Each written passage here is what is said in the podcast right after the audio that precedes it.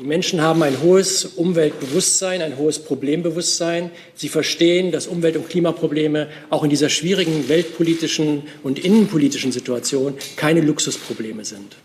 Die Menschen haben darüber hinaus zweitens das Gefühl, dass dringend gehandelt werden müsste. Und sie haben drittens aber auch Sorge und Unsicherheit, ob das alles sozial und wirtschaftlich gut zusammengehen kann. Das war der Chef des Umweltbundesamtes, Dirk Messner, der gestern die neue Studie zum Umweltbewusstsein der Menschen in Deutschland vorgestellt hat. Die Ergebnisse schauen wir uns gleich genauer an.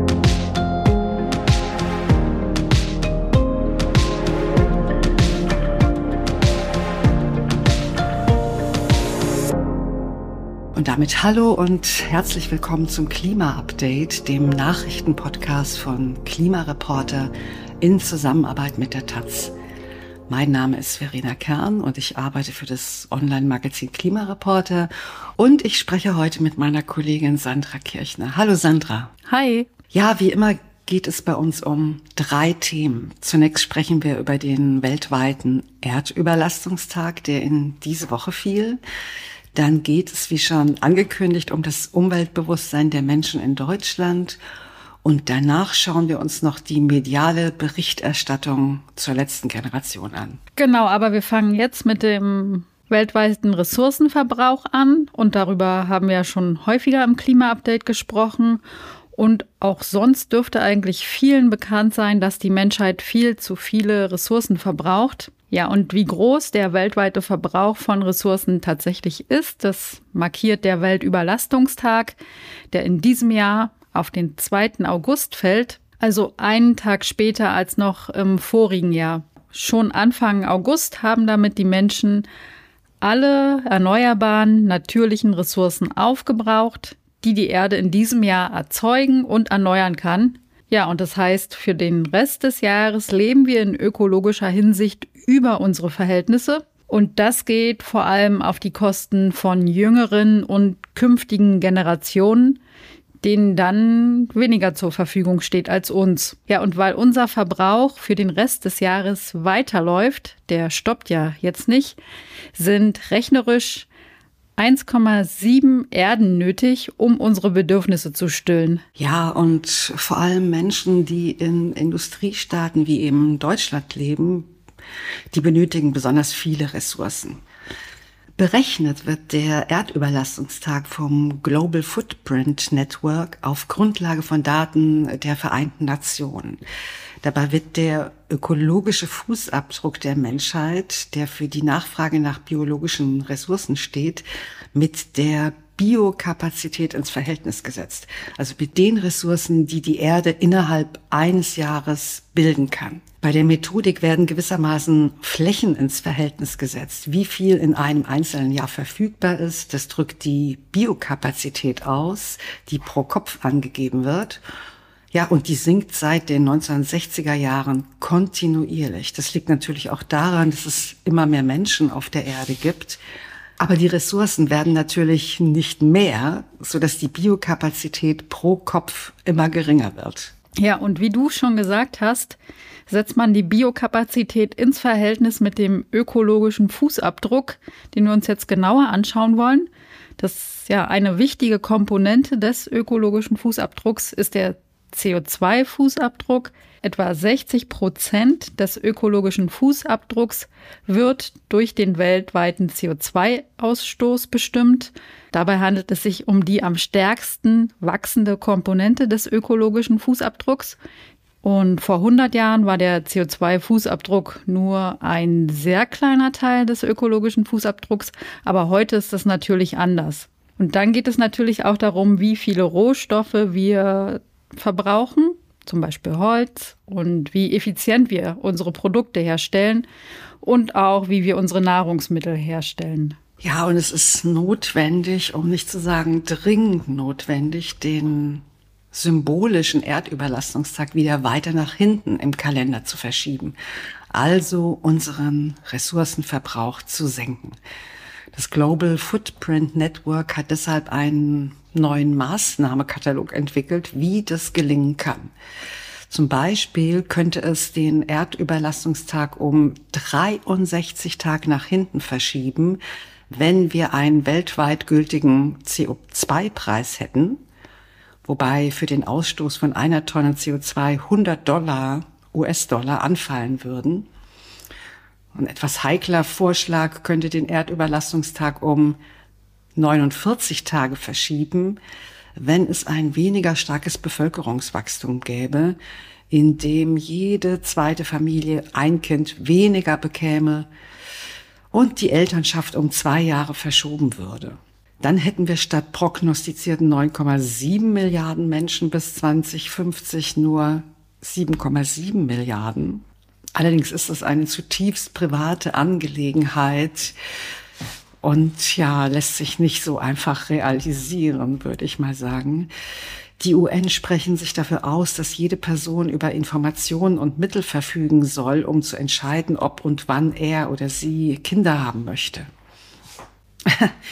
Eine andere Maßnahme bringt beinahe genauso viel, nämlich wenn die Hälfte der Welt einen Green New Deal verabschieden würde, der auf dem Ambitionsniveau der EU liegt, das könnte den Erdüberlastungstag um 42 Tage im Kalender nach hinten verlagern. Ja, und natürlich kann man auch noch äh, die gesetzlichen Rahmenbedingungen anpassen. Die Umweltorganisation BUND fordert zum Beispiel, dass Deutschland sich ein Ressourcenschutzgesetz geben soll.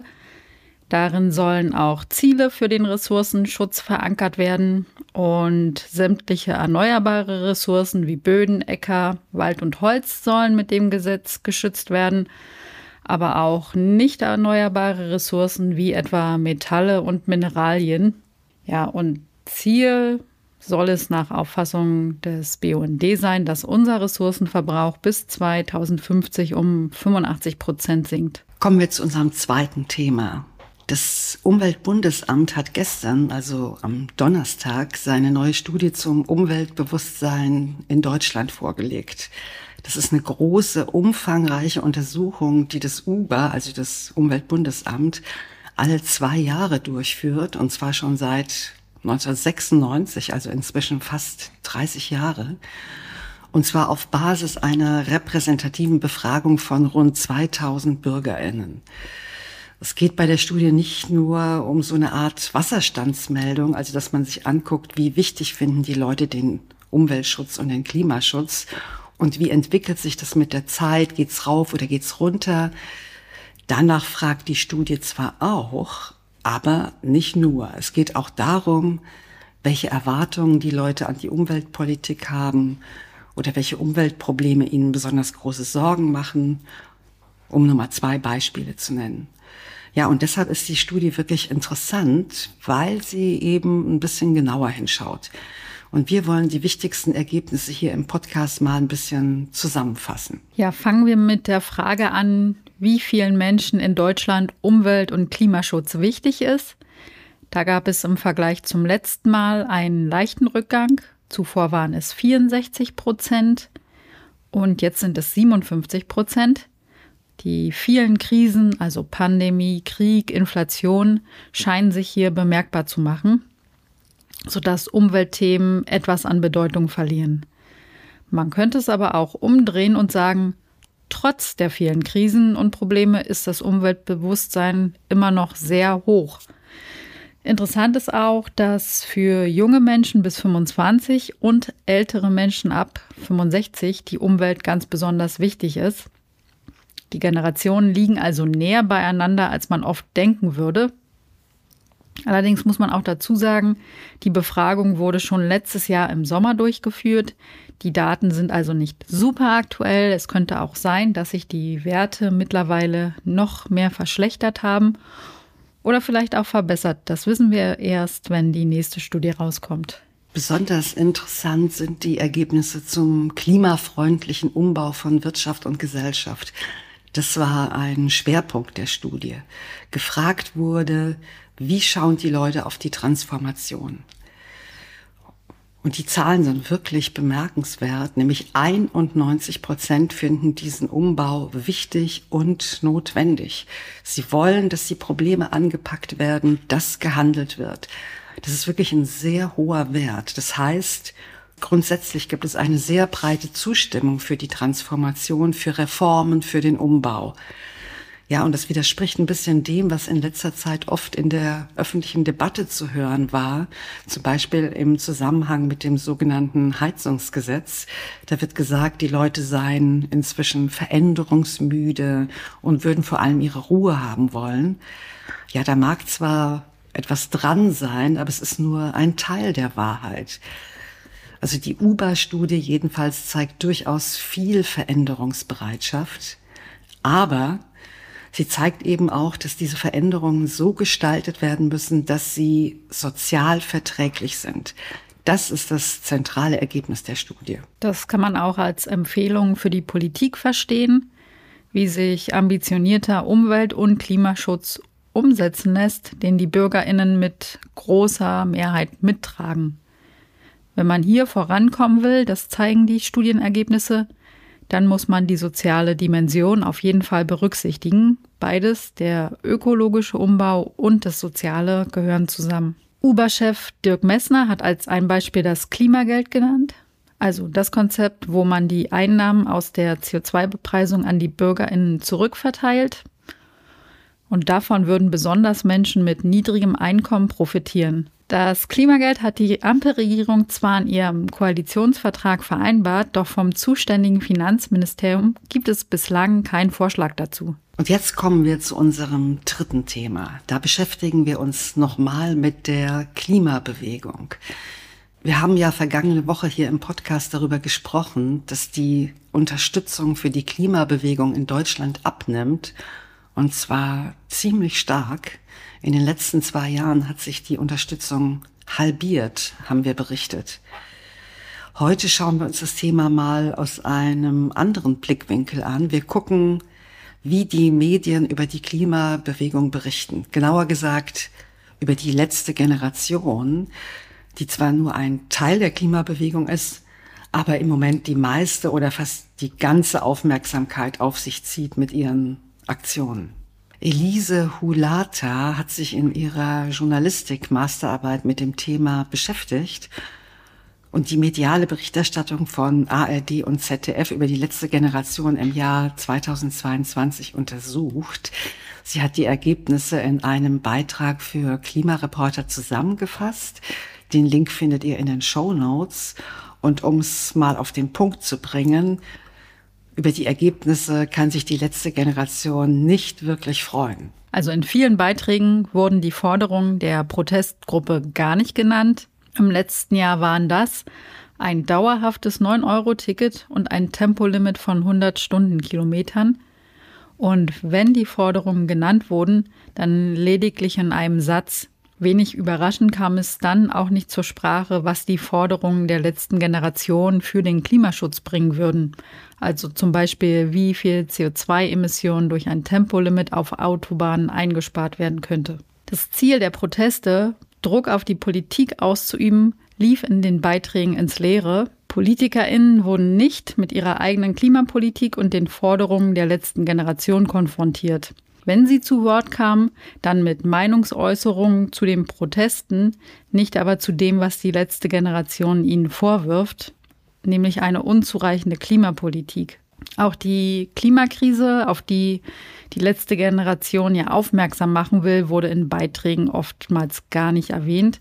Nur selten gab es in Berichten Einschätzungen von KlimaforscherInnen, Dagegen wurde die Form des Protests ausführlich thematisiert und immer wieder die Frage aufgeworfen, ob die Protestgruppe eine kriminelle Vereinigung sei. Ja, und da muss man die Rolle der öffentlich-rechtlichen Medien kritisieren, die es eben noch immer nicht schaffen, umfassend und ausgewogen über die Klimakrise zu berichten. Ja, damit sind wir schon am Ende dieser Folge. Schön, dass ihr dabei wart. Und abonniert uns gerne in eurer Podcast-App und lasst uns eine Bewertung da, wenn ihr uns gern hört. Ja, und schreibt uns gern an klima-update at klimareporter.de, wenn ihr uns direkt erreichen wollt. Ja, danke an Michael Winnige, der uns diese Woche mit einer Spende unterstützt hat. Und vielen Dank außerdem noch an Janette Lechner, Moritz Heiber und Steffen Jüstel, die das Klima-Update jeden Monat mit einer Spende unterstützen. Danke auch von mir und ein schönes Wochenende. Ciao.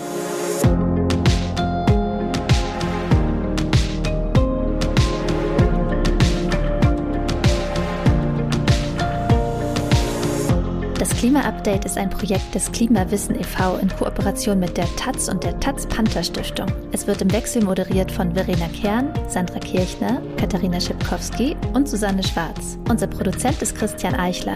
Ihr könnt unsere Arbeit mit einer Spende unterstützen. Dazu besucht uns auf www.verein-klimawissen.de.